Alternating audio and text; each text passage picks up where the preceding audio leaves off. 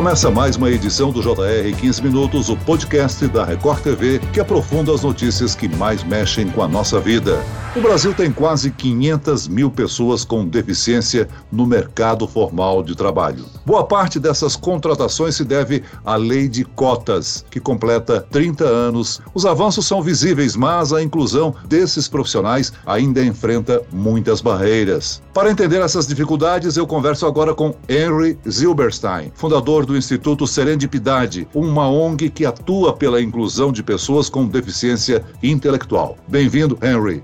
Obrigado, Celso. Um prazer estar aqui. E aqui comigo está o repórter da Record TV que tem muito para nos contar sobre a inclusão e desafios enfrentados por pessoas com deficiência no mercado de trabalho. Daniel Toco. Bem-vindo, Daniel. Oi, Celso, prazer estar aqui. É muito bom poder comentar esses 30 anos de uma lei que é essencial para a pessoa com deficiência, né? E a gente poder falar desse tema de uma forma mais livre, mais ampla. Segundo a última relação anual de informações sociais de 2019, há pouco mais de 486 mil pessoas com deficiência trabalhando formalmente no país. Representa 1% do contingente total de trabalhadores ativos no mercado formal brasileiro. E ainda 93% dos profissionais com deficiência que têm a carteira de trabalho assinada estão em empresas que são obrigadas a cumprir a lei federal. Então, a gente vai falar que dá para expandir esse mercado e dá para as pessoas serem mais incluídas ainda. É isso, Daniel. Nós temos acompanhado o seu trabalho de repórter do jornalismo da Record TV. Você é uma pessoa com deficiência. Você chegou a enfrentar dificuldades para entrar no mercado de trabalho por conta disso? Olha, Celso, por conta da cota, eu sempre tive facilidade de entrar no mercado, porque as empresas estavam ainda no momento de aprender como lidar com isso, não tinha muito, muito profissional ainda qualificado, as pessoas com deficiência estavam se qualificando, só que a questão é é que as vagas são sempre aquém do que a gente às vezes necessita. Você é formado, você tem uma qualificação e as vagas que acabam sobrando nas empresas para cumprir cota são vagas que às vezes não preenchem seus, seus anseios. Por exemplo, eu me formo, sei lá, em rádio TV, jornalismo, só que a vaga das empresas é só recepcionista, auxiliar, entendeu? Coisas que, enfim, que a gente precisa conversar sobre. Henry, vamos agora falar do projeto do Instituto Serendipidade. Explica pra gente a origem desse termo e a iniciativa ocorreu por conta do seu filho filho, não foi isso? Isso. Eu sou pai de três e há três anos e meio o nosso caçula, o Pedro, nasceu com síndrome de Down e apresentou para mim e para minha esposa Marina um mundo totalmente diferente, muito mais amplo, profundo e divertido do que aquele que é, me foi apresentado até os meus 38 anos. A partir de então, nós nos envolvemos na causa de pessoas com necessidades diferenciadas e com um grupo de voluntários fundamos o Instituto Serendipidade, cujo propósito é transformar o olhar da sociedade para o tema inclusão. R, gostaria que você explicasse a origem do serendipidade. Serendipidade é uma palavra que originalmente vem do inglês serendipity, que quer dizer o ato de se fazer felizes descobertas ao acaso. Foi exatamente o que aconteceu conosco quando Pedro nasceu e um dia depois a gente ficou sabendo que ele tinha síndrome de Down, trissomia do cromossomo 21. E lá no instituto, a gente hoje busca justamente conscientizar a população sobre temas relacionados à inclusão e à deficiência e a fomentar ocasiões de convívio inclusivo, porque a gente acredita que tão importante quanto informar e conscientizar é dar a oportunidade de pessoas, adultos e crianças, conviverem com as diferenças e perceberem as vantagens, os benefícios que essa coexistência oferece em igual medida para todos. A gente atua muito com projetos dentro da iniciativa privada em empresas para aumentar o nível de inclusão e de projetos que atuem para um mundo mais plural. Vamos falar da lei que foi editada em 1991, portanto está completando 30 anos. Como é que funciona ela? E o que é que ela determina exatamente, Henry? Bom, primeiro é importante dizer que a lei de cotas é um importante dispositivo que garantiu um mínimo de acesso ao mercado formal de trabalho por parte das pessoas com deficiência. E eu falo um mínimo porque, a despeito da lei existir há tanto tempo e de tantas pessoas e instituições trabalharem para que ela saia do papel e seja implementada, hoje, infelizmente, o número de pessoas com deficiência com carteira assinada no Brasil ainda é muito baixo. O Daniel bem trouxe esse número é, do Ministério da Economia, da RAIS de 2019, mas que se a gente olhar um estudo do DIEESE, a gente teve mais de 45 mil pessoas com deficiências demitidas durante a pandemia. Então, esse número está hoje perto dos 450 mil, que representa só 1% do total de colaboradores, de profissionais com carteira assinadas no Brasil. Por isso que é um mínimo de acesso. E a lei diz que empresas com pelo menos 100 colaboradores, 100 funcionários, devem reservar um percentual que varia de 2 a 5% do total de postos de trabalho a pessoas com deficiência. O Daniel tem alguns números da Secretaria do Trabalho, né, Daniel? A empresa que tem mais de 100 funcionários tem a obrigação de ter entre 2 a 5% de trabalhadores com portadores de deficiência, mas a realidade passa longe, né? Esse percentual nunca passou de 1%, segundo a Secretaria do Trabalho. Para cada pessoa com deficiência empregada, existem quase outras 10 do lado de fora do mercado de trabalho. Então é uma lei que deve ser celebrada, mais monitorada e melhorada, né? E aplicada, eu acho. E se você me permitir, Celso, dentre as várias razões razões que buscam explicar o porquê que esse número ainda é tão baixo e por que para cada uma pessoa com deficiência formalmente empregada existem outras nove ou dez em condições de terem um emprego, mas sem a carteira assinada. Por que que isso acontece?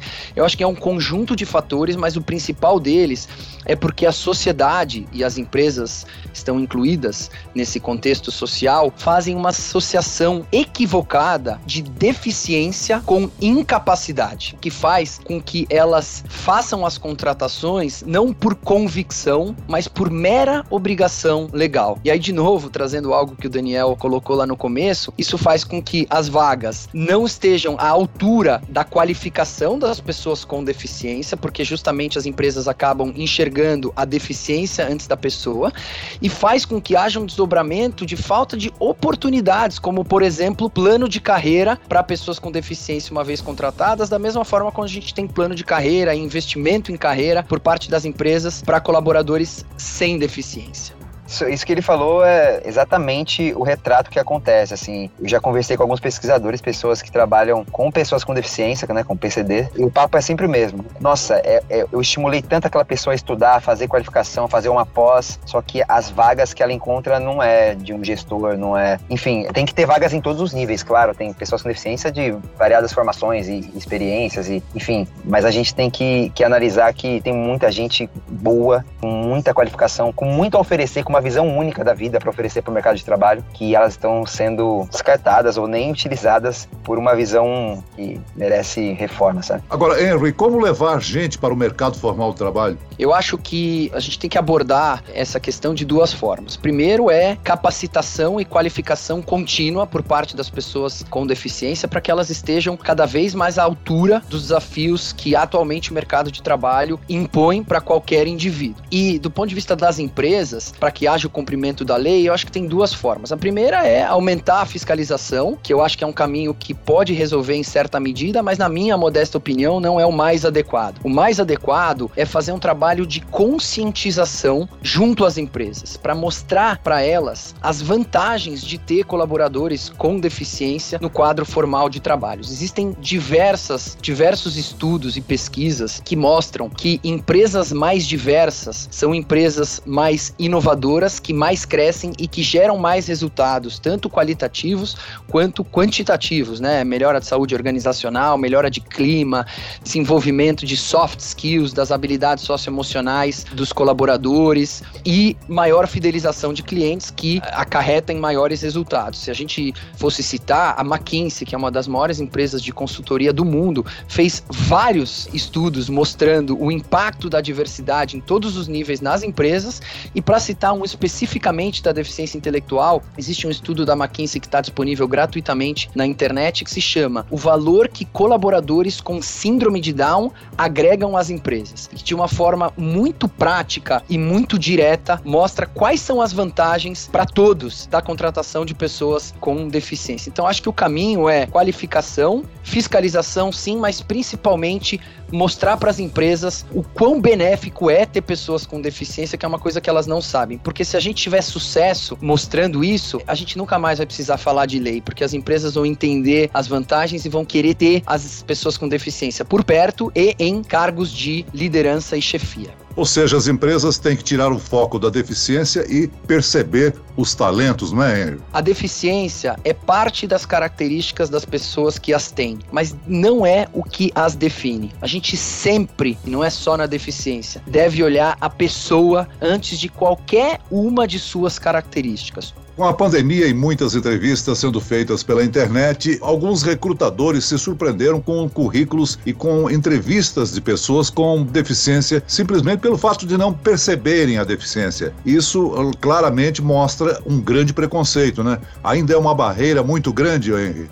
Ah, sem dúvida nenhuma, a sociedade ainda é muito capacitista. Capacitismo é o termo utilizado para designar o preconceito discriminatório contra pessoas com deficiência. E pode ser um preconceito velado ou não. Então, além dessa associação inverídica que a sociedade faz de deficiência com incapacidade, existe uma outra de associação inverídica que é de deficiência com doença. O que leva ao exemplo que você colocou. Quando você não se encontra, você está atrás de um zoom, onde você tem uma visão parcial, né, da pessoa, você não enxerga as necessidades diferenciadas, não enxerga uma característica de deficiência, por exemplo, e aí depois fica admirado que essa pessoa que tem as qualidades que a entrevista pela internet, pelo Zoom permitiu, por outro lado tem deficiência. Ué, e daí que ela tem deficiência? A deficiência é uma das características. Quer dizer que ela não pode ter talentos e habilidades para exercer uma função no mercado de trabalho? Claro que não. Então acho que esse é um exemplo que é, reflete um pouco do capacitismo estrutural ainda muito presente na nossa sociedade. Daniel, você tem aí dados da consultoria Talento Incluir, não? É isso, a gente tem alguns dados aqui para endossar nossa conversa e estima-se que haja mais de 5 milhões de pessoas com deficiência em idade de trabalho que estão desempregadas. E boa parte, inclusive, podia ser absorvida pela reserva de vagas estabelecida pela lei de cotas, que ainda contempla pouco mais de 50%. Na totalidade prevista, o Ministério da Saúde aponta uma proporção de quase 10 profissionais com deficiência para cada vaga reservada em lei. Ou seja, temos muitas pessoas com deficiência e pouca oferta, Celso. Henri, você acha que as empresas precisam se adequar para admissão desses funcionários ou na maioria das vezes não é preciso? Como é que você acha que está o panorama atual? Sem dúvida. A contratação de pessoas com deficiência envolve não só uma adequação para poder recebê-las, quanto um acompanhamento, como por exemplo uma metodologia de emprego apoiado. Que tipo de adequação, Henry, você se refere? São muitas, né? Desde adequações arquitetônicas que garantam, por exemplo, acessibilidade para pessoas com dificuldade de locomoção, por exemplo, até acessibilidade comunicacional, porque a gente pode ter pessoas surdas ou com deficiência auditiva, até acessibilidade comunicacional, porque quando a gente emprega, por exemplo, autistas ou pessoas com síndrome de Down que apresentam deficiência intelectual, tem que haver uma adequação na comunicação para que todos tenham a oportunidade de serem compreendidos e de compreender o que vai ser proposto do ponto de vista de atividades de trabalho. Henry, como gestor do Instituto, como é que é a abordagem que você faz junto às empresas e como é que elas reagem, como é que elas respondem ao projeto? A abordagem feita pelo Instituto Serendipidade é uma abordagem muito empática, de se colocar no lugar das empresas. A gente está menos interessado em entender o porquê, eventualmente, até hoje nada foi feito a despeito de todas as obrigações e dispositivos legais, e mais em olhar daqui para frente. Não importa de onde elas vieram, importante é para onde elas querem ir. E nesse sentido, a gente faz uma abordagem bastante construtiva e propositiva do contexto da inclusão de pessoas com deficiência, mostrando quais são as vantagens para todos os stakeholders, para todas as partes relacionadas, a própria empresa, os acionistas, os consumidores, os fornecedores e os colaboradores, se essa empresa fizer um mergulho mais profundo em direção à contratação de pessoas com deficiência intelectual. E os resultados nesses três anos de existência do Instituto têm sido muito bons. A gente tem muitos projetos de empresas que cada vez mais estão não só abrindo as portas para as pessoas com deficiência, mas se aprofundando, né? Henry, as empresas estão valorizando a diversidade, estamos dando pequenos passos. Você acha que isso é algo temporário, uma moda, ou a gente pode ver um futuro melhor no caminho da inclusão? Daniel, eu não consigo pensar de outra forma que não seja que isso veio para ficar de vez. A gente tem uma onda ESG, né, uma onda de valorização da cultura de impacto socioambiental positiva dentro das empresas, que foi acelerada pela pandemia e que na perna S, porque ESG quer dizer E, environmental, de meio ambiente, S de social e G de governança.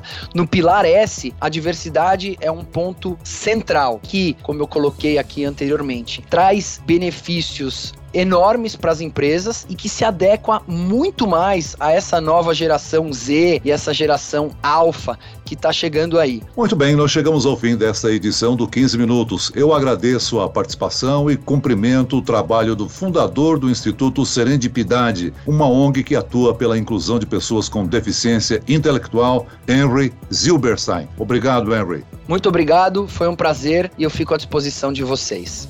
E ao agradecer a presença do repórter da Record TV, Daniel Toco, me permita usar o seu lindo bordão, hein, Daniel? Gratidão. gratidão, Celso, gratidão pelo convite.